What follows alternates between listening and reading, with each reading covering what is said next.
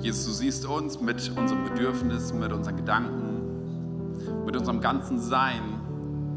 Und irgendwie wollen wir das vor dich bringen. Jesus, wir haben gesungen, dass du würdig bist, dass du der Einzige bist, um den es sich drehen soll. Irgendwie, wir sind so häufig so auf uns zentriert, haben unser Leben, nicht das Leben von anderen, unser Leben, aber Jesus, wir wollen diese Zeit nutzen, um auf dich zu schauen. Warum? Weil du Lebenselixier bist, weil du derjenige bist, der in uns zur Entfaltung kommen möchte. Jesus, wir danken dir dafür, dass du uns deinen Geist gegeben hast, der in uns lebt. Das ist der Geist, der dich von den Toten hat aufstehen lassen, der dich hat aus dem Grab herauskommen lassen.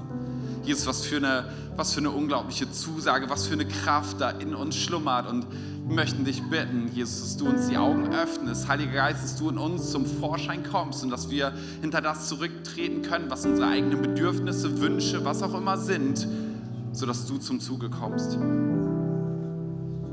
Jesus, danke dafür, dass du deine Gemeinde liebst.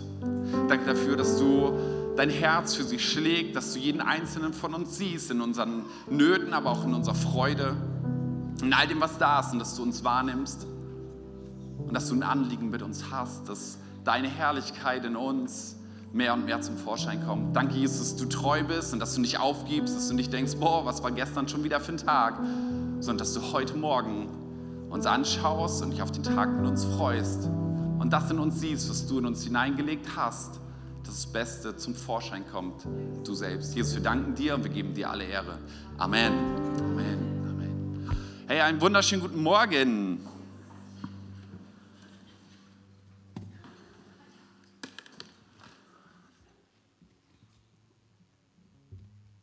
Lilly hat es schon angekündigt, wir werden heute ein ganz, ganz spannendes Thema uns anschauen und das ist auch ein spannungsgeladenes Thema, sage ich auch. Also Heilung ist immer so, ich habe im Vorstell schon ein paar E-Mails bekommen und so. So, da gibt es so die unterschiedlichen Ideen und Vorstellungen von, in welche Richtung das Ganze gehen mag.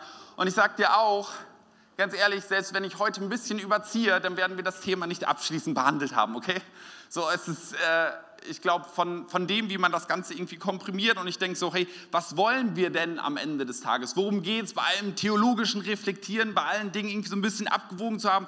Hey, worum geht es? Was wünsche ich mir für heute, dass Glauben steigt, dass Glauben gefördert wird, dass wir uns danach ausstrecken, dass Gott in uns zum Wirken kommt.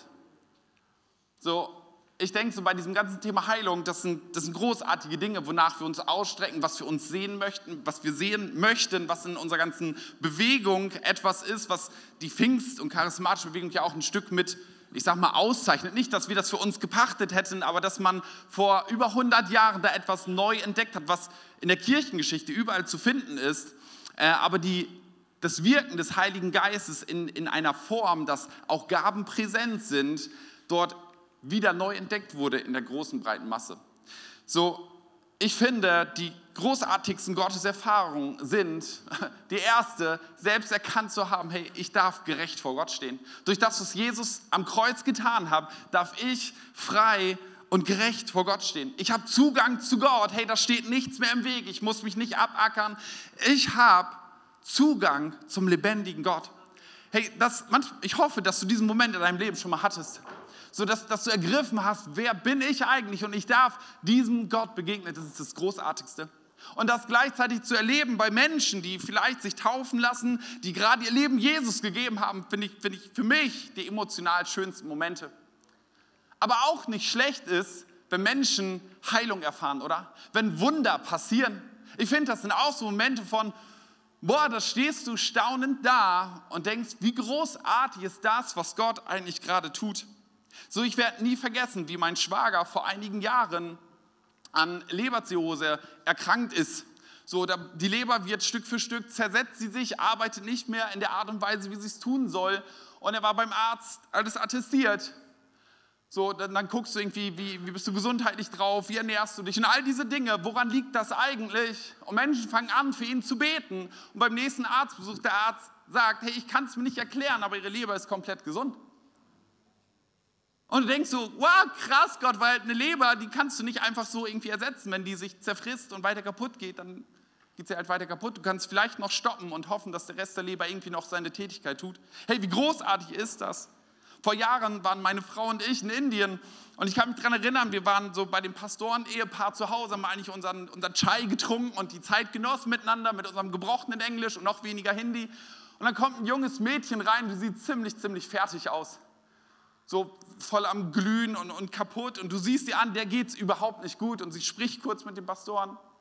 Ehepaar. Und dann setzen sie sich auf den Stuhl und legen ihr die Hände auf. Und ich keine Ahnung, was sie gebetet haben, weil es war Hindi. Ich habe es nicht verstanden. Aber ich habe den Unterschied bei diesem Mädel gesehen. Die ist nämlich aufgestanden, hat gestrahlt und ist wieder nach Hause gegangen. Da war auf einmal eine sichtbare Veränderung in dem, da war Heilung drin in einem Moment und Gott hat wiederhergestellt. Das, was er so liebt, Menschen wiederherzustellen und auch körperlich. Hey, wie großartig ist das zu erleben?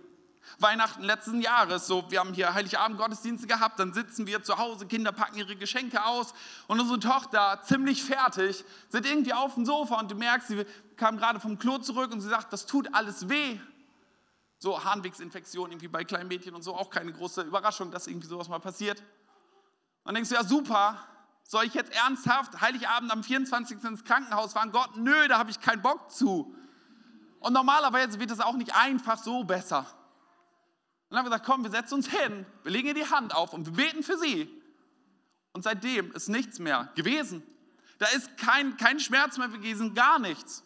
Wie auch immer du dir diese Dinge erklären magst, für mich ist es ein Wunder Gottes, dass er in dem Moment gesagt hat, das ist gut für diese Familie, ich möchte sie beschenken.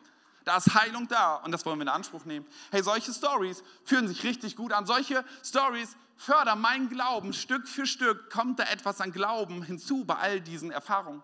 Und gleichzeitig sind da so viele Gebete, wo ich denke, boah, ist jetzt nicht sofort irgendwie was passiert, ist nicht sofort jemand gesund geworden. Und dann gibt es doch wieder auch diese Stories, die in dieses Leben hineinkommen und einem begegnen. In meiner Zeit als Pastor in Oldenburg hatten wir eine Frau an MS erkrankt, saß im Rollstuhl, hatte eine Teenie-Tochter Astrid. Und auf einmal kriegt sie die Diagnose Krebs. Und zwar schon so weit fortgeschritten, dass die Ärzte sagen, kümmern Sie sich darum, wer Ihre Tochter aufnehmen wird wer das Sorgerecht bekommt und alles wird geregelt. Sie haben, sagen Sie irgendwann, Sie haben noch zwei bis drei Monate, sehen Sie zu, dass Sie Ihre Beerdigung planen. Und Sie sitzen bei meinem Kollegen und Sie haben zweimal die Beerdigung durchgesprochen. Wie, welche, welche Lieder sollen drankommen? Worüber soll gepredigt werden? Was soll dabei rumkommen? Und viele Menschen beten für Sie immer und immer wieder. Und dann kriegt sie irgendwie eine Infusion, die läuft irgendwie schief, irgendwie läuft da was komisch und sie muss nochmal untersucht werden. Was sagen die Ärzte? es sind keine Metastasen mehr da, sie haben keinen Krebs mehr. Und du denkst, das Verrückte an der ganzen Geschichte ist, sie sitzt weiter im Rollstuhl. Von Krebs geheilt, aber MS ist weiter da. Wie, wie, verrückt ist das? War das eine dieser Gaben der Heilung, die genau für diese eine Sache waren? Keine Ahnung, ich weiß es nicht. Aber ich sehe etwas, das da anbrechende Zeichen der Herrlichkeit Gottes sind, seines Königreiches. Menschen werden auch körperlich wiederhergestellt. Und danach will ich mich ausstrecken, das möchte ich mehr sehen, dass das, was Gott in seiner Kraft tun möchte, dass es sich ausbreitet. So heute wollen wir über Heilung sprechen. So, der Heilige Geist ist derjenige, der es bewirkt. Manchmal sagen wir, Jesus lebt in uns, aber wer lebt in uns, ist der Heilige Geist, den er gegeben hat. So, okay, manchmal ist es dreiniger Gott, haben wir schon mal drüber gesprochen, wiederhole ich jetzt nicht alles. Aber warum sprechen wir eigentlich über Heilung? Und das ist mir in der Vorbereitung so, so wichtig geworden. Warum sprechen wir über Heilung? Weil es in der Bibel steht? Weil es einfach cool ist, was erzählen zu haben? Weil es meinen Glauben stärkt, weil, weil, weil wir sehen wollen, dass irgendwas passiert. Deswegen fahren wir zu Heilungskonferenzen, deswegen machen wir keine Ahnung was alles. Nein, der Grund, warum wir uns nach Heilung ausstrecken, weil Menschen unter uns da sind, die leiden. Das ist auch Gottes Herzschlag zu sehen, da sind Menschen, die kaputt sind und die möchte ich wiederherstellen. Das ist das, was ein Paulus sagt, wenn er sagt, boah, die Liebe unter euch, das soll das der, der treibende Motor sein. Er spricht davon, dass die Gemeinde ein Leib ist, ein Körper ist. Und er sagt, wenn ein Glied leidet, wenn der dicke Zeh leidet, dann leidet der ganze Körper mit. Und wer sich schon mal ein Zeh angestoßen hat, weiß, dass es so ist. Und er sagt, das ist die Gemeinde. Wenn einer leidet, dann leiden die anderen mit. Das ist der Grund, warum wir uns nach Heilung ausstrecken. Das ist der Grund, warum wir Gott anflehen und beten, dass er hineinkommt in deine Situation. Da, wo du vielleicht krank bist, da, wo du geplagt bist mit irgendwelchen körperlichen oder psychischen Leiden, dass Gott hineinkommt und Befreiung und Wiederherstellung schenkt. Das ist das, warum wir als Gemeinde uns danach ausstrecken wollen. Nicht wegen Effekthascherei, sondern warum? Weil Menschen da sind, die Heilung brauchen, weil sie leiden.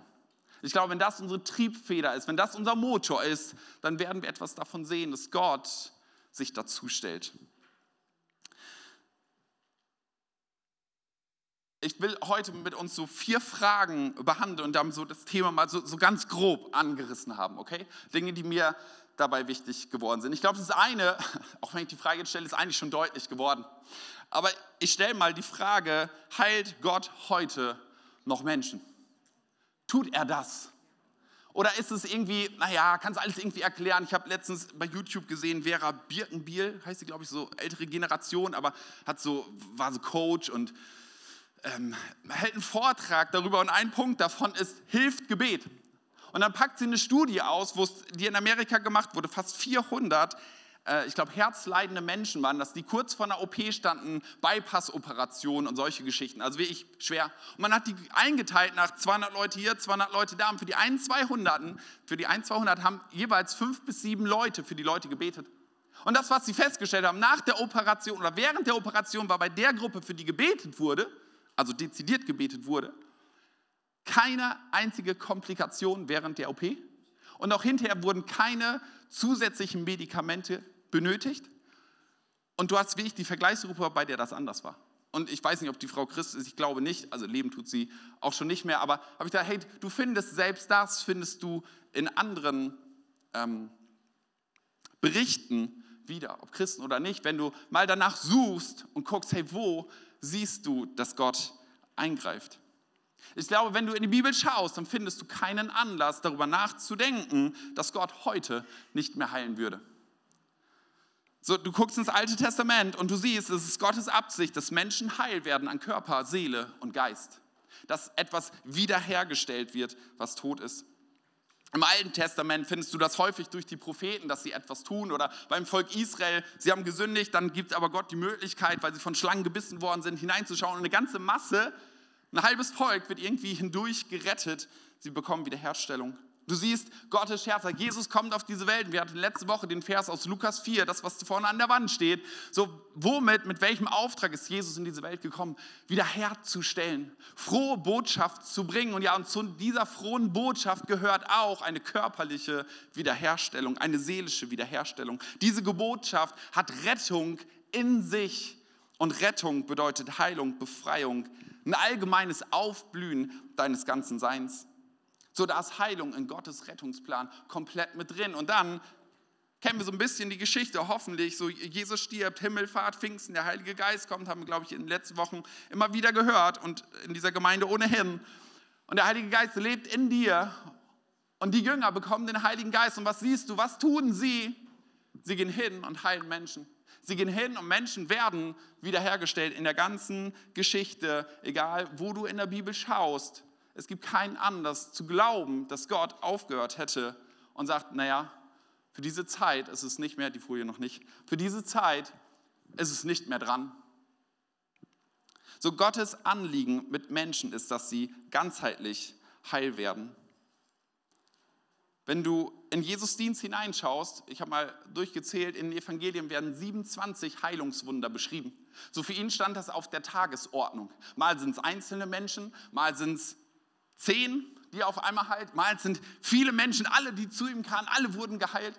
So, so sein ganzer Dienst stand auf der Tagesordnung. Ich weiß nicht, ob du The Chosen mal geguckt hast und ich finde eine Szene, keine Ahnung, ob das Staffel 2 ist oder ist auch egal. Und da siehst du, wie er dort sitzt, seine Jünger haben so ein Camplager aufgebaut und Jesus sitzt da den kompletten Tag bis tief in die Nacht, legt jedem die Hand auf und heilt jeden Einzelnen. Das ist eine riesenlange Schlange und der hat wie krass das war nicht so, oh, wir haben Gottesdienst, wir legen mal drei Leuten die Hand auf, sondern es war sein Dienst Tag für Tag. Da stehen Menschen an, weil sie keinen Arzt haben. Und Gott selbst stellt sie im Alten Testament als Arzt vor.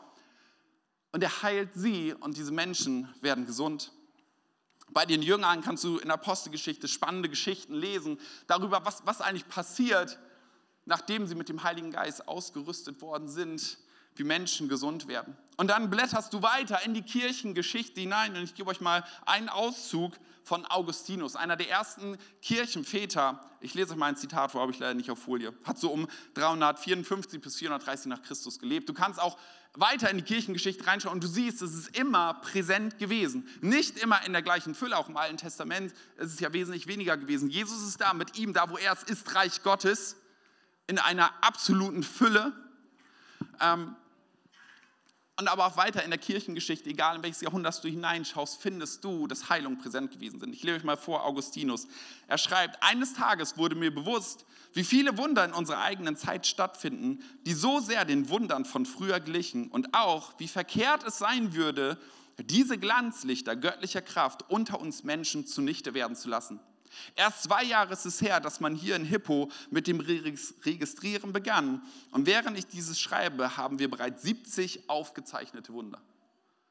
Er berichtet darüber, du kannst nachlesen als Historiker. Dann schaust du weiter in die Kirchengeschichte und auch in Deutschland, wenn dir die Ecclesia Bewegung, die auch zu unserem großen Gemeindebund anschaust, Hermann Zeiss ist dort ein Name, der tatsächlich hier in der Region, wo du sehen kannst, es gibt ein richtig schönes Buch, heißt Lahme Tanz unter der Kanzel, wo davon berichtet wird, was eigentlich passiert ist, dass die Polizei irgendwann kommt nach solchen Großveranstaltungen und sagt, hey, hier haben wir noch ganz viele Krücken über.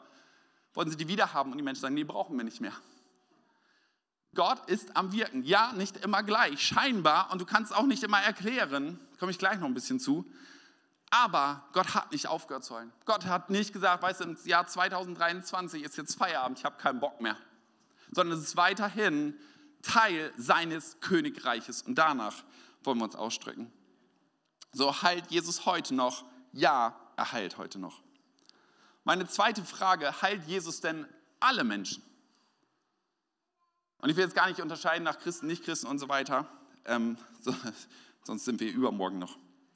So in den Evangelien lesen wir ja, dass es immer wieder heißt, es kamen Menschen zu Jesus, es kamen viele Menschen zu Jesus und er heilte sie alle. Und doch mag ich heute ganz frech sagen, wenn du mich fragst, heilt Jesus heute alle Menschen, würde ich frech sagen, nein. Und da gibt es unterschiedliche Sachen und das, ich kann, wie gesagt, nur einen kurzen Abriss machen. Es gibt auch solche Dinge wie, wo ist Sünde im Leben? Nicht immer ist Sünde eine Bestätigung dafür, dass du nicht geheilt wirst, aber das ist ein Riesenspektrum Heilung, okay? Und ich glaube, da steckt eine Menge Spannung drin. Und auch mal ein ganz offenes Wort, auch in unserer Gemeinde. Auch hier in Aalen, am Campus Aalen, da, da gibt es eine große Fülle an dem, was wir über Heilung glauben. Und ich glaube, das Wichtigste ist nicht, wir sollten eine gute und eine äh, annähernd richtige Theologie haben, okay? Also die, wenn du sagst, ich habe die richtige Theologie, das würde ich auch nicht tun, dann wäre ich immer etwas vorsichtig, weil das so ein Absolutheitsanspruch ist. So, Paulus sagt sehr deutlich, alle Erkenntnis ist Stückwerk. Es ist gut, dass wir gemeinsam draufschauen, uns gemeinsam im Glauben ermutigen, aber es gibt eine Spannung von, na, eigentlich erlebe ich das gar nicht und kann ich mir auch irgendwie nicht vorstellen, Stories von früher. Und definitiv, du bist schon geheilt und du musst es nur annehmen und proklamieren und keine Ahnung was, okay? So, und, und dazwischen bewegen wir uns. Und das, was ich nicht will, dass wir uns irgendwo weder in die eine noch in die andere Richtung auf eine Seite schlagen und damit Spaltung in Gemeinde hineinkommt. Und auch das stimmt, in Kirchengeschichte ist das immer wieder, wenn es um die Gaben des Geistes geht, einer der extremen Zerrpunkte.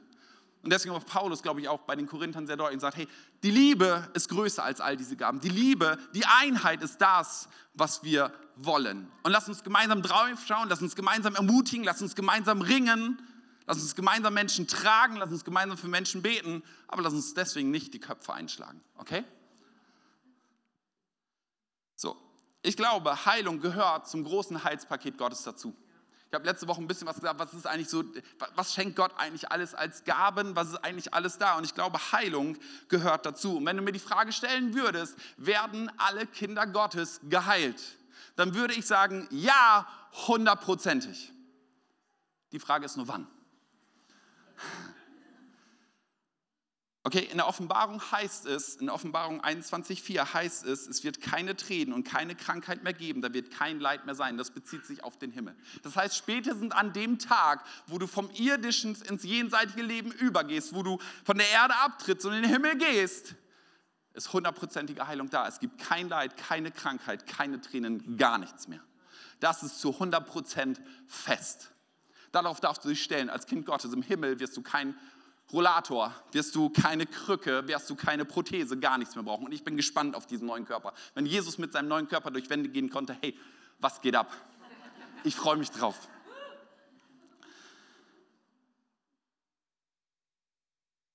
So, wenn wir über Heilung als Manifestation der Liebe Gottes hier auf der Erde sprechen, dann glaube ich, müssen wir aber trotzdem festhalten, dass Gott nicht im Hier und Jetzt immer alle heilt. Und ich glaube, wir müssen eine Spannung aushalten. Das ist manchmal extrem schwer. Das ist das, was ich vorhin auch in Gemeinden und, und in sich selbst und wie gehe ich eigentlich damit um. Die Bibel hält manche Spannungen übrigens breit für einen. Und es ist immer gar nicht so einfach, das alles auszuhalten. Und hier haben wir eine Spannung, die heißt schon jetzt und noch nicht. Und ich habe euch mal eine kleine Folie mitgebracht, die hoffentlich das so, so ein bisschen erklärt, wo wir uns eigentlich befinden. So irgendwie Gott hat Welt geschaffen, es gibt den Sündenfall und mit dem Sündenfall beginnt etwas auf dieser Welt, das ist die Herrschaft und das Königreich Satans. Der Teufel ist am Regieren, das heißt, er ist der Fürst der Welt. Und das ist er tatsächlich auch heute. Abgefahren, oder? Deswegen ist so viel Zerstörung, so viel Kaputtes auf diesem Planeten, in uns drin. Warum? Weil der Teufel, weil Krankheit ist immer etwas, was von ihm kommt. Okay? Jesus kommt auf diese Welt und er sagt von sich, hey, das Königreich Gottes ist nahe gekommen. Ich bin da, es ist da und es breitet sich aus. Das heißt, hier beginnt gleichzeitig die, das Königreich und die Herrschaft Gottes. Und deswegen kommen wir hier in eine Spannung hinein. Das ist die Zeit der Gemeinde. Also nach Pfingsten, da ist irgendwie was passiert, da sind wir drin. Gibt hier nicht auf alle Details ein. Und eines Tages, wenn Jesus das zweite Mal wiederkommt, was wir da mit dem Teufel tun, er wird ihn binden, er wird ihn hinabwerfen in den Feuersee, der Ort, der für den Teufel geschaffen ist. Und er wird all das zerbrechen und all das wird nicht mehr da sein, was er mit dem Tod am Kreuz bereits begonnen hat, womit die Herrschaft Gottes aufgerichtet wurde, auch in unserem Leben. Aber hier wird das enden und dann allein wird es die Ewigkeit geben die Herrlichkeit und die Erfüllung dieses hundertprozentige. Und Jesus macht das deutlich mit unterschiedlichen Gleichnissen in Markus 4. So das Gleichnis vom Senf, ähm, Senfkorn, glaube ich, Markus 4, lass mich kurz gucken. Genau, das Gleichnis vom Senfkorn. Wie, wie breitet sich eigentlich das Reich Gottes aus. Es ist schon da, es wächst und es wird größer und größer. Und ja, das hat auch eine Glaubensdimension. Wie sehr strecke ich mich nach dem Glauben aus? Wie groß ist mein Glaube? Das spielt alles damit hinein. Aber er sagt, es bricht an, aber es ist noch nicht in Gänze da. Und das ist eine Spannung, ja. Da drin zu stehen und das irgendwie auch auszuhalten, wenn nicht immer alles sofort passiert.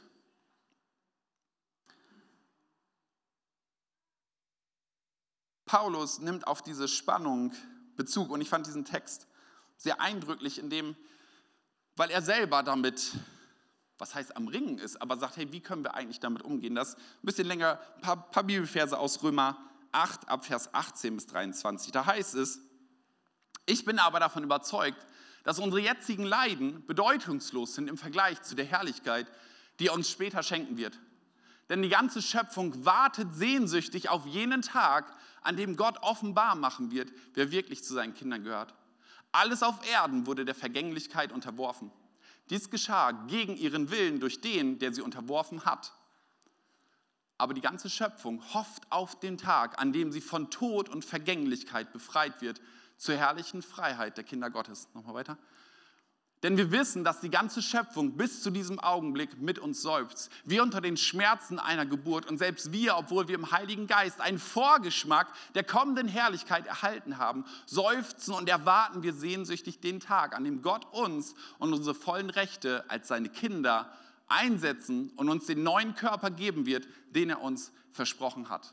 Paulus beschreibt genau diese Spannung so zwischen erstes kommt Jesu und zweites kommt Jesu, genau da drin zu sein, von Heilung zu ergreifen, danach zu ringen, zu glauben und gleichzeitig, dass, dass die ganze Schöpfung, nicht nur du, nicht nur die Leute neben dir, die ganze Schöpfung, die ganze Umwelt, all das, was das sehnt sich nach Erlösung auf dieses Kommen, auf dieses zweite Kommen Jesu, dass die Ewigkeit beginnt, die Herrlichkeit in hundertprozentiger Fülle da ist. Und da steht man drin und da gilt es drin, das auch auszuhalten. So, es gibt immer wieder auch Bewegungen in die eine oder die andere Richtung. Da könnte man jetzt mehr darauf eingehen. Aber da fehlt mir ein bisschen die Zeit für. Weil es so schwer auszuhalten ist, gerade wenn du dort siehst, hey, da, da leiden Menschen und du wünschst es dir doch so sehr. Und sind da nicht auch die Zusprüche Gottes? Ist es nicht so, dass, dass Sünden heute schon vergeben sind? Also dieser Vers aus Jesaja, er hat in, in seinen Striemen ist uns Heilung geworden. Ist nicht auch heute schon die Heilung da? Hat er sie nicht schon erworben? Ja, aber in der Spannung drin zu sein, ist es im Jetzt, ist es das noch, was noch kommt? Das ist gar nicht so einfach auszuhalten. Aber das, was ich gemerkt habe bei dieser Spannung, ob, ob du sagst, hey, Heilung ist definitiv immer da, Du musst es nur annehmen. Du musst nur genug glauben. Und da, da gibt es ja alle Facetten in der Christenheit auch, okay? Also von wegen, wenn du nicht gesund bist, dann musst du halt mehr glauben. Oder es muss derjenige mehr glauben, der für dich gebetet hat. Ja, und ich habe ja gesagt, Glaube ist, eine, ist ein Faktor in dem Ganzen, wo Heilung passiert. Und mir geht es nicht darum, dass dein Glaube gesenkt wird. Ich möchte, dass dein Glaube größer wird. Ich möchte größeren Glauben haben. Aber zu sagen, du musst mehr glauben, welche Last legen wir Menschen damit eigentlich auf? Das sollten wir nicht tun. Und auf der anderen Seite gibt es Gemeindebewegungen, Bewegungen, die, die nennen sich da nicht so, aber das ist ein Teil deren Theologie. Und dieses Wort ist so schwierig. Zäsassionismus oder so ähnlich heißt es, müsste ich uns gleich nachgucken, aber ihr behaltet es eh nicht. Außer wenige von euch. Nächstes Mal schreibe ich es an die Wand. Heißt so viel wie hört auf. Und sie meinen, dass die Gaben des Geistes nur für einen bestimmten Zeitraum waren von Cäsare. Also hört auf, ist nicht mehr. Das war nur für eine damalige Zeit und jetzt gibt es es einfach nicht mehr. Und ich glaube, das hat etwas damit zu tun. Also A, glaube ich, ist es theologisch einfach nicht haltbar. Aber ich glaube, es hat im Kern etwas damit zu tun, zu sehen, ich leide so sehr und ich sehe nicht immer, dass Menschen gesund wären. Wie kann ich das für mich vereinen, ohne dass ich in diese Spannung hineingerate? Weil es ist ja so viel einfach zu sagen, weißt du was? Wir müssen das Leiden, und dann werden manchmal solche Bibelverse auch herangenommen, wir müssen einfach nur das Leiden aushalten zur Verherrlichung Christi. Und ich glaube, das ist nicht richtig. Und ich glaube, das ist ein extrem schmaler Stand. Und dann kannst du noch einen dritten Stand einnehmen und der ist irgendwo so in der Mitte und sagt, ja, also rein von der Bibel, ja, also würde wohl, Gott kann natürlich heilen, wenn er will. Und irgendwie bin ich auch irgendwie damit drin, aber ich bete lieber nicht für Leute, weil nachher sind sie enttäuscht. Und dann stehst du wieder, hast einen extrem schmalen Stand. Und ich will uns allesamt ermutigen, vielleicht hast du es schon mal gemerkt, kurz zurück, wenn du, wenn du im Zug stehst oder in der Straßenbahn und du stellst dich so hin und irgendwann kommt das Leben, dann haut es dich um. Okay, entweder weil Menschen nicht gesund werden und egal wie sehr darum gerungen wird, egal wie viel gebetet wird, egal wie viel gefastet wird, egal was für einen Glauben wir haben. Meiner Gemeinde in Oldenburg, als wir kurz dahin kamen, ein halbes Jahr später, wurde gesagt, dass der, oder kam eine E-Mail rum und es hieß, unser Pastor hat Krebs. Anderthalb Jahre hat diese Gemeinde auf den Knien gelegen. Der war 40 und denkst, Gott, kannst du dir das leisten, echt? Und aber Menschen mit so viel Glauben und mit so vielen Aussprüchen bis hin zu, ja, ihr werdet noch Kinder bekommen und keine Ahnung was alles.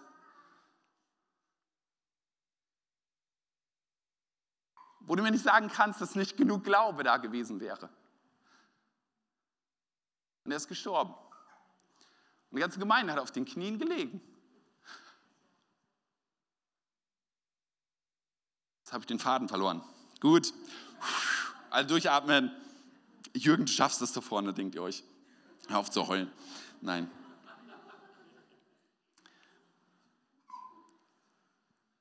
Ich war bei dem schmalen Stand, der dich dann irgendwie aus der Bahn wirft, weil auf einmal, wenn du sagst, ja, aber der Herr hat mir gesagt, da ist Heilung da und, und auf einmal kommt das Leben und haut dich irgendwie um. Oder was ist auf der anderen Seite, wenn dein schmaler Stand sagt, nee, Gott, er tut es nicht mehr. Also das muss ich mir alles anders erklären. Placebo-Effekt, was auch immer, aber eigentlich war es Gott nicht und du, und du, du schmälerst deinen eigenen Glauben. Oder bist irgendwie dazwischen und bist ganz ehrlich, wenn du denkst, so, ja, könnte er, aber für dich beten mache ich lieber nicht, weil nachher verletze ich dich. Dann denke ich so, ganz ehrlich, was ist dein Glaube? Was ist dein Glaube? Hat er irgendwie praktische Auswirkungen in dem Ganzen? Und ich will uns ermutigen, einen breiten Stand zu haben sagen, weißt du, ich kämpfe darum, voller Glauben, ich lege mich da hinein, ich erwarte, dass Gott ein Wunder tut, ich werde ihn anrufen, ich werde es tun, ich werde dafür kämpfen, ich werde dafür fasten, ich werde auch fünfmal für dich beten. Und wenn du ein sechstes Mal kommst, werde ich ein sechstes Mal für dich beten. Und ich werde weiter glauben, dass Gott heilen will, dass er es tun will und dass er in dein Leben hineinwirkt. Und wenn es darum geht, nochmal Sünden zu bekennen und keine Angst hast, dann werden wir auch diesen Weg miteinander gehen. Aber wenn in diesem Moment keine Heilung da ist und vielleicht erst in einem Jahr, vielleicht aber auch erst in Ewigkeit, dann werde ich ein, und damit meine ich nicht diese theologische Meinung zu übernehmen, aber einen breiten Stand zu haben, ich werde dein Pfleger sein. ich werde an deiner Seite stehen. Und wenn Gott heute nicht heilt, dann werde ich in mir, wird meine Liebe Gottes zu dir sichtbar, indem ich dich pflege, indem ich an deiner Seite stehe, indem ich für dich einkaufen gehe, indem ich dir eine ermutigende Karte oder WhatsApp schreibe, indem ich für dich da bin. Das ist ein breiter Stand und mit dem kann das Leben kommen. Und das heißt nicht, nicht zu beten, sondern zu glauben. Und ja, ich will uns mehr, so insgesamt, wenn ich denke, wo, wo, wo stehen wir, will ich uns mehr hineinnehmen und sagen, glaub mehr daran. Lass uns mehr danach ausstrecken und erwarten, dass Menschen geheilt werden. Aber wenn es nicht ist, dann lass uns Menschen nicht links liegen lassen oder so tun, als wäre nichts, sondern Menschen in ihrer Not begleiten. Und wie Nick Vujicic sagen würde, wenn das Wunder nicht da ist, werd du zum Wunder. Kennt ihr diesen Mann? Ich habe euch ein Bild von ihm mitgebracht und ich finde es faszinierend. Dieser, ich glaube ein bisschen älter als ich, dieser Mitte 40, als Kind geboren und hat hier nur so, so einen ganz kleinen Fuß. Keine Arme, keine Beine, wollte sich selber umbringen, weil er gesagt hat, ich bin nicht lebenswert. Wollte sich in der Badewanne umdrehen. Und wie viele Menschen haben gebetet, gehofft. Und wenn du heute, das empfehle ich dir echt, gib das mal ein, Nick Vujicic, bei YouTube, was für eine Hoffnung dieser Mensch gibt, dass das Wunder Gottes in ihm tätig ist. Und wenn das so nicht wäre, dann würde er nicht diese Einflussreiche bekommen. Und ich sage nicht, dass, dass, dass du Krankheit akzeptieren sollst und nimm das hin und leide in dem oder keiner. Das sage ich alles nicht, okay? Aber Gott kann sich auf so viele Arten und Weisen verherrlichen. Und wenn das Wunder nicht eintritt, dann werde du zum Wunder. Dann sei du derjenige, der Menschen trägt, der an ihrer Seite steht und der für sie da ist. Und der trotzdem auch wieder für sie betet. Hör nicht auf damit. Gib nicht auf, sondern halte fest. So, ich glaube, dass wir in dieser Spannung, in dieser schon jetzt ist das Reich Gottes angebrochen, schon jetzt ist es da, schon jetzt ist die Manifestation des Reiches Gottes da, da ist Heilung da im körperlichen und seelischen und noch nicht, noch nicht sehen wir alles, noch, noch eifern wir darauf hin, noch ist die ganze Schöpfung unter der Herrschaft des Teufels. Und in dem bricht das Reich Gottes auf. In dem halten wir es aus. Wir halten diese Spannung aus mit Menschen und auch in uns selber. Ich glaube, dass wir weder die eine noch die andere Seite überbetonen sollten. So, wenn du hineinschaust in die Bibel, dann findest du tatsächlich bei Jesus heißt es ja immer, er heilte alle, richtig? Und ich habe gesagt, als er zum Teich Bethesda ging, da war, da war jemand seit vielen, vielen Jahren krank und hat auf Heilung gewartet. Und da waren ganz, ganz viele andere auch, die auch auf Heilung gewartet haben. Aber Jesus hat den einen geheilt. Ich weiß nicht, ob, wenn da, wenn da so viele Kranke sind und einer wird gesund, ob die anderen nicht sagen, Herr, heile mich? Ist nichts drüber beschrieben. Keine Ahnung. Vielleicht hat Jesus auch nur kurz so gemacht und ist wieder weg gewesen. Weiß ich nicht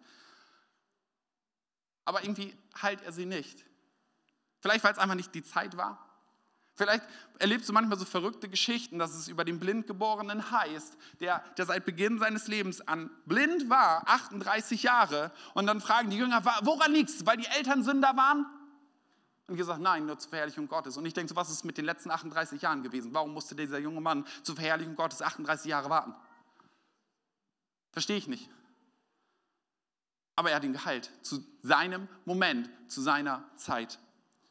Oder wenn du in das Leben der Jünger schaust, dann sind da viele, viele Heilungen. Wenn du dir die Apostel anschaust und nicht nur bei ihnen findest du Heilung, sondern auch in der Generation ja danach mit, ähm, mit anderen Jüngern. Aber wenn du bei, bei ihnen hineinschaust, dann siehst du, dass auch dort tatsächlich Krankheit da ist.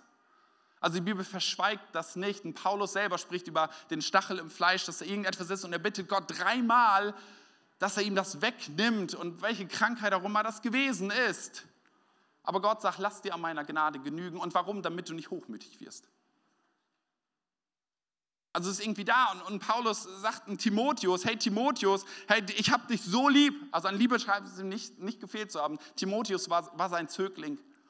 Und er sagt ihm an einer Stelle, weißt du was, trink nicht nur Wasser, trink auch täglich einen Schluck Wein wegen deines Magens, weil du so häufig krank bist. Also scheinbar ist nicht immer Heilung im Haus, ich, was auch immer du von diesem Arzt, äh, von diesem medizinischen Rat halten willst. So. Hm. Aber irgendwie Timotheus war krank. Er hätte ja auch sagen können, ich befehle im Namen Jesu pff, Gesundheit. Hat aber irgendwie nicht gemacht. Und mir geht es nicht darum, Krankheit zu rechtfertigen. Bitte, bitte nicht. Lasst uns danach ausstrecken, dass Heilung da ist, dass Jesus es grundsätzlich will. Aber die Bibel verschweigt es auch nicht, dass es anders ist. So, ich glaube, es ist und bleibt Gottes souveränes Handeln. Wunder, Manifestationen, losgelöst von Gott selbst, findest du in der Bibel nicht. Habe ich alles Wichtige gesagt zu dem Punkt, ich glaube. Was mir, mir wichtig war. Und bestimmt kommen ganz viele Fragen und dann machen wir übermorgen eine Predigtreihe. So, will Jesus, nächste Frage, dritte Frage, viel entscheidendere Frage. Will Jesus mich gebrauchen, um Menschen zu heilen? Und du magst sagen, ja, weißt du was? Paulus, klar, der ist ja so in den Heiligen Geist krank gefallen. Oder, oder Reinhard Bonke oder John G. Lake oder keine Ahnung welche Leute, die bestimmt. Oder vielleicht machst du auch die Stufe ein bisschen niedriger und dann, dann, dann kennst du Peter Wenz oder keine Ahnung was, ein paar Pastorengrößen, die bestimmt. Ich will dir sagen, nein, der Auftrag ist an dich ergangen. Ich habe meine Bibel durchgelesen, da steht nicht drin, die großen Männer Gottes sind gerufen, um Heilungen zu tun sondern denen, die Christus folgen, denen, die glauben, werden diese Zeichen folgen. Das steht da drin. Und damit, egal in welcher Reihe du sitzt, ob die letzte Reihe, die erste Reihe, ob du oben sitzt, ob du Ukrainisch sprichst oder ob du Schwäbisch sprichst oder ein bisschen Plattdeutsch oder gestochenes Hochdeutsch, was auch immer, du bist gerufen, Heilung zu bringen. Warum? Weil die Kraftquelle Gottes in dir ist. Er hat seinen Heiligen Geist in dich hineingelegt. In Markus 16 finden wir spannende Verse. Da sagt Jesus zu seinen Jüngern, diese Zeichen aber werden denen folgen, die glauben. In meinem Namen werden sie Dämonen austreiben, sie werden in neuen Sprachen reden, werden Schlangen aufheben und wenn sie etwas Tödliches trinken, wird es ihnen nicht schaden. Schwachen werden sie die Hände auflegen und sie werden sich wohl befinden. Wenn du Kind Gottes bist, dann bist du gesandt in diese Welt hinein, die frohe Botschaft zu bringen. Weißt du, du bist nicht aufgerufen, zur nächsten Heilungskonferenz zu fahren. Du alles gerne machen. Du bist nicht aufgerufen, dir 27 Mal die Hände auflegen zu lassen, dass endlich die Salbung übertritt. Darfst du auch gerne machen. Du bist aufgerufen, das Evangelium zu verkünden, da wo du bist hineinzugehen in alle Welt. Das mag China sein, das mag Afrika sein, das mag aber auch einfach der Ostalbkreis sein. Zu den Menschen aus deiner Familie, zu deinen Nachbarn, zu den Menschen auf deiner Arbeit bist du aufgerufen, das Evangelium zu verkünden. Und dann heißt es dort, diese Zeichen werden denen folgen, die da glauben. Ist verrückt, oder? Die Reihenfolge finde ich spannend. So, nicht wir rennen irgendwelchen Wundern hinterher, sondern die Wunder folgen uns. Das ist die Zusage. Wenn du das Evangelium verkündest, wenn du mutig bist und sagst, Jesus Christus ist der gekreuzigte und auferstandene, wenn du deine Lebensgeschichte erzählst und Menschen etwas davon erfahren und wahrnehmen und du das Evangelium verkündest, dann werden Zeichen und Wunder geschehen. Dann will Gott sich dazustellen. Hey, wir sind nicht aufgerufen, das meinte ich vorhin mit, zur nächsten Heilungskonferenz zu fahren und wieder das neue hipste Erlebnis zu haben. Nein, die Zusage ist, dass dir diese Dinge folgen werden, wenn du das Evangelium verkündest. Nicht wir folgen den Wundern, sondern die Wunder folgen uns. So lasst uns mutig beten und kühn glauben. Ich will das tun, ich will das immer wieder tun, egal wie viele Jahre Menschen mit Krankheit beladen sind, egal wie schwer die Situation ist, ich will nicht aufhören, kühn zu beten und zu glauben, dass dieser Gott heute im Hier und Jetzt sein Wunder tun will und tun kann. Hey, wie wächst eigentlich Glaube? Ich wollte erst ein paar Gläser mitbringen und das Bild lassen wir weg. Wir wollen ja gleich zum Eigentlichen noch kommen, oder? So, wir wollen, ich habe gesagt, der Ausgangspunkt war, warum wollen wir uns danach ausstrecken? Weil Menschen unter uns sind, die leiden. Und da wollen wir hineingehen und da wollen wir Menschen für Menschen beten. So, wie kann ich denn für Heilung eigentlich beten? Und da merke ich immer wieder, auch bei mir selber, wir sind manchmal so methodengläubig, oder? Dass wir auf eine bestimmte Art und Weise das irgendwie machen müssten. So, die Hand da auflegen oder da auflegen, dieses oder jenes aussprechen. Und ich finde es spannend, wenn du in den Dienst von Jesus hineinschaust, wie kreativ der war. Ready? Markus 7, Vers 32. Da heißt es, Dort wurde ein Mann zu ihm gebracht, der taub war und kaum reden konnte. Man bat Jesus, ihm die Hand aufzulegen. Also Menschen sagen, ah, wenn er die Hand auflegt, dann wird es schon werden. Jesus führte ihn beiseite, weg von der Menge. Er legte seine Finger in die Ohren des Mannes, berührte dann mit dessen Zunge, dessen Zunge mit Speichel, wie auch immer, weil er ja die Finger in die Ohren. Weiß ich nicht, wie? Keine Ahnung, vielleicht auch nacheinander, keine Ahnung, aber ich finde, es ist ein skurriles Bild. Ich weiß nicht, wer sich da noch schon mal nach ausgestreckt hat. Blickte zum Himmel auf und seufzte und sagte zu dem Mann, Ephata, das bedeutet, öffne dich. Im selben Augenblick öffneten sich seine Ohren, seine Zunge war gelöst und er konnte normal reden. Wow, das habe ich noch nie gesehen. Spannend, Jesus. So, egal wie es ablief, egal was auch Jesus Methode war, ich glaube, Jesus hat so viele unterschiedliche Methoden genommen, um deutlich zu machen, es geht nicht um die Methode, es geht um mich. Weil die Konstante ist immer Jesus in dem Ganzen, nicht die Methode. Nächste Story, Johannes 9. Und dann spuckte er auf die Erde. Also Jesus vermischte den Lehm mit seinem Speichel, vielleicht ist es auch der Speichel, egal, zu einem Brei und strich ihm den Blinden auf die Augen. Daraufhin sagte er zu ihm, geh und wasch dich im Teich Siloa. Siloa bedeutet Gesandter. Da ging der Mann und wusch sich und kam sehend zurück. Was war die Konstante? Jesus, nicht die Methode. Manchmal suchen wir da doch, und ich merke das bei mir selber, sind es dann doch die Worte, wenn ich so oder so ausspreche? Und Jesus als der Hauptmann zu ihm kommt, der sagt zu ihm, hey, ich, ich weiß, wie du befehlen kannst und befehl doch einfach, dass gesund wird. Und, und manchmal denken wir, und ich, ich erwische mich selber dabei, ob es am Ende des Gebets ist, zu sagen, im Namen Jesu. Hoffentlich war es die richtige Formel und es kommt an. Oder ich gebiete, darfst du alles gerne machen, mache ich manchmal auch. Aber es ist nicht die Methode. Hey, wenn es die Methode wäre, dann wäre es nichts anderes als weiße Magie. Und ich will nicht mit irgendeiner weißen Magie oder mit irgendeiner Methode verknüpft sein, sondern ich will mit dem lebendigen Gott verknüpft sein. Er ist derjenige, der dich gebrauchen will.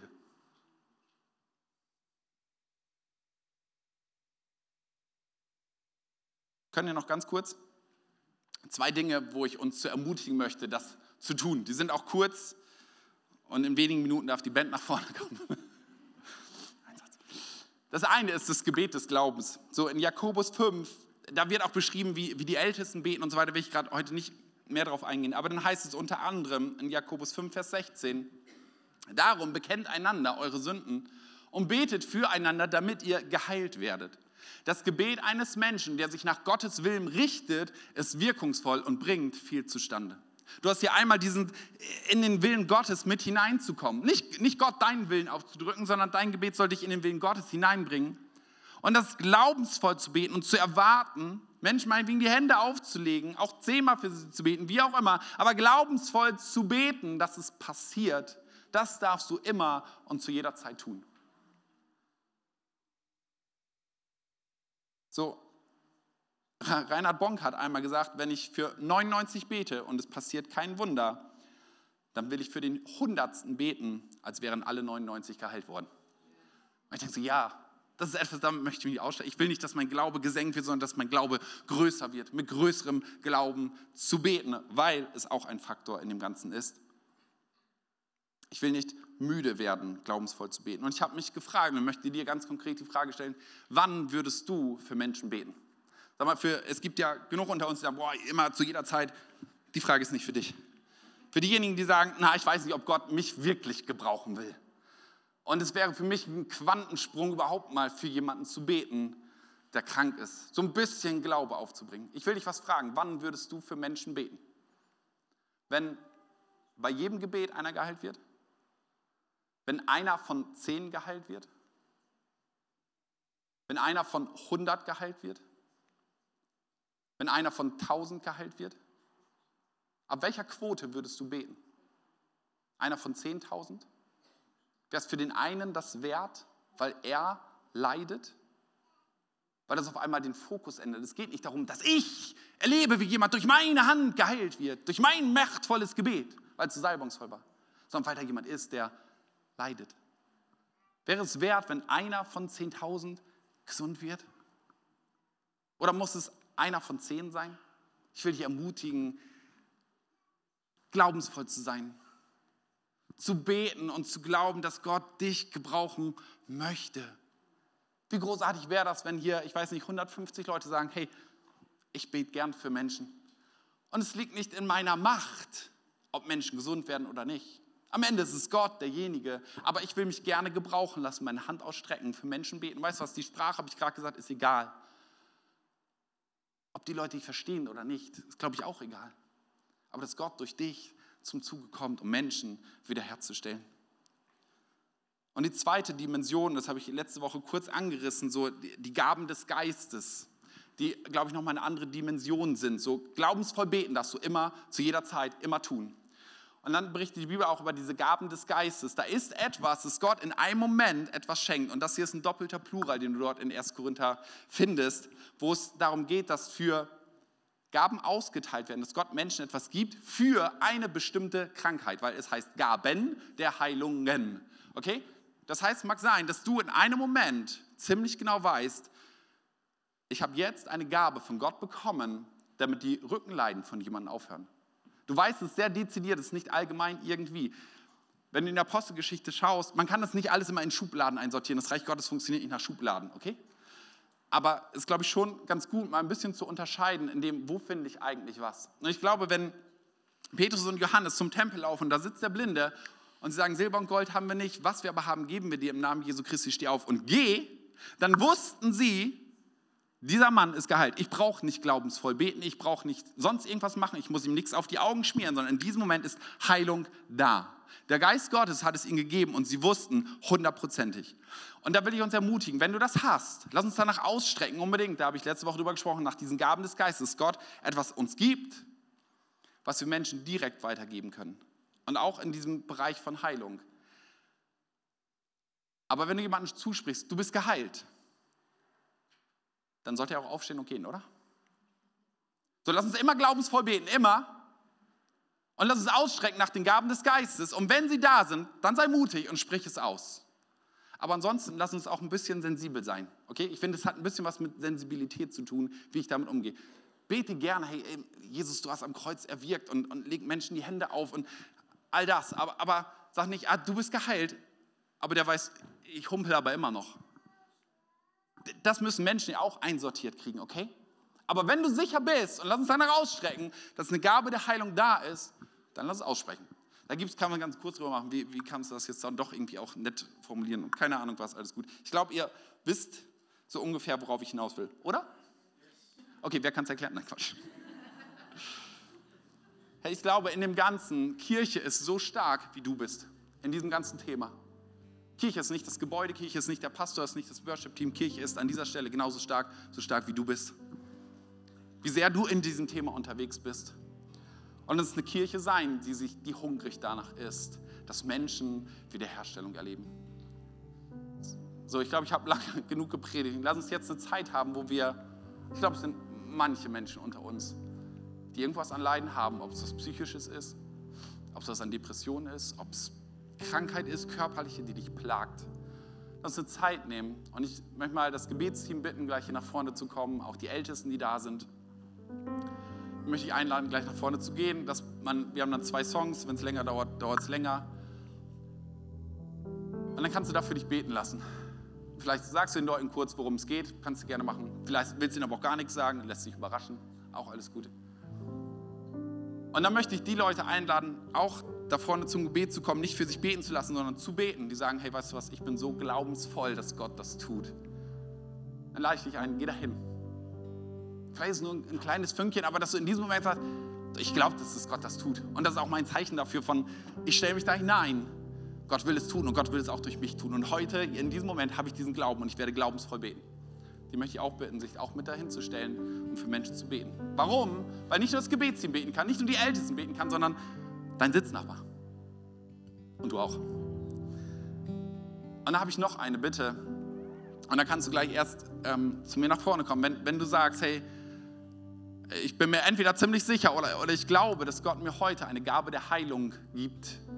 Für was auch immer, dass du kurz zu mir kommst, mir das sagst, weil das müssen wir irgendwie kommunizieren. Also angenommen, du sagst, boah, ich habe für Gicht, ich glaube gerade, ich habe jetzt, in diesem Moment, gibt der Heilige Geist mir die Gabe, das Gicht weil Menschen geheilt wird. Und ich habe die Gabe gerade bekommen, dann ist sie nicht für mich, sondern ich soll sie weitergeben. Dann kommst du zu mir und dann müssen wir es aber auch irgendwie an der Gemeinde kommunizieren. Und wenn Menschen da sind, die Gicht haben, dann können sie zu dir kommen, du wirst ihnen die Hände auflegen und für sie beten. Das muss nichts Spektakuläres sein. Es können drei Wörter sein, ganz easy. Okay, auch dazu will ich euch ermutigen. Lass uns danach ausstrecken. Und nicht nur hier in einem Gottesdienst, wo wir nette Musik haben im Hintergrund, das ist großartig, weil das macht es alles viel, viel einfacher, sondern auch in einer kleinen Gruppe, in deiner Familie, wenn du mutig bist mit deinen Freunden bei der Gartenparty. Menschen lieben das, wenn du für sie betest. Warum? Weil sie merken, du nimmst Anteil an meinem Leid. Nochmal, das ist unsere Triebfeder. Wir wünschen uns, dass Menschen Wiederherstellung erfahren. Okay? Alle ihren Job verstanden, wollte ich gerade sagen. Sorry. Danke für euch. Und vielleicht steht ihr mit auf und dann bete ich noch und dann let's go. Jesus, danke dafür, dass du es liebst, Menschen wiederherzustellen. Danke dafür, dass du Menschen so sehr liebst, dass du auf diese Welt gekommen bist. Danke für all das, was du errungen hast am Kreuz.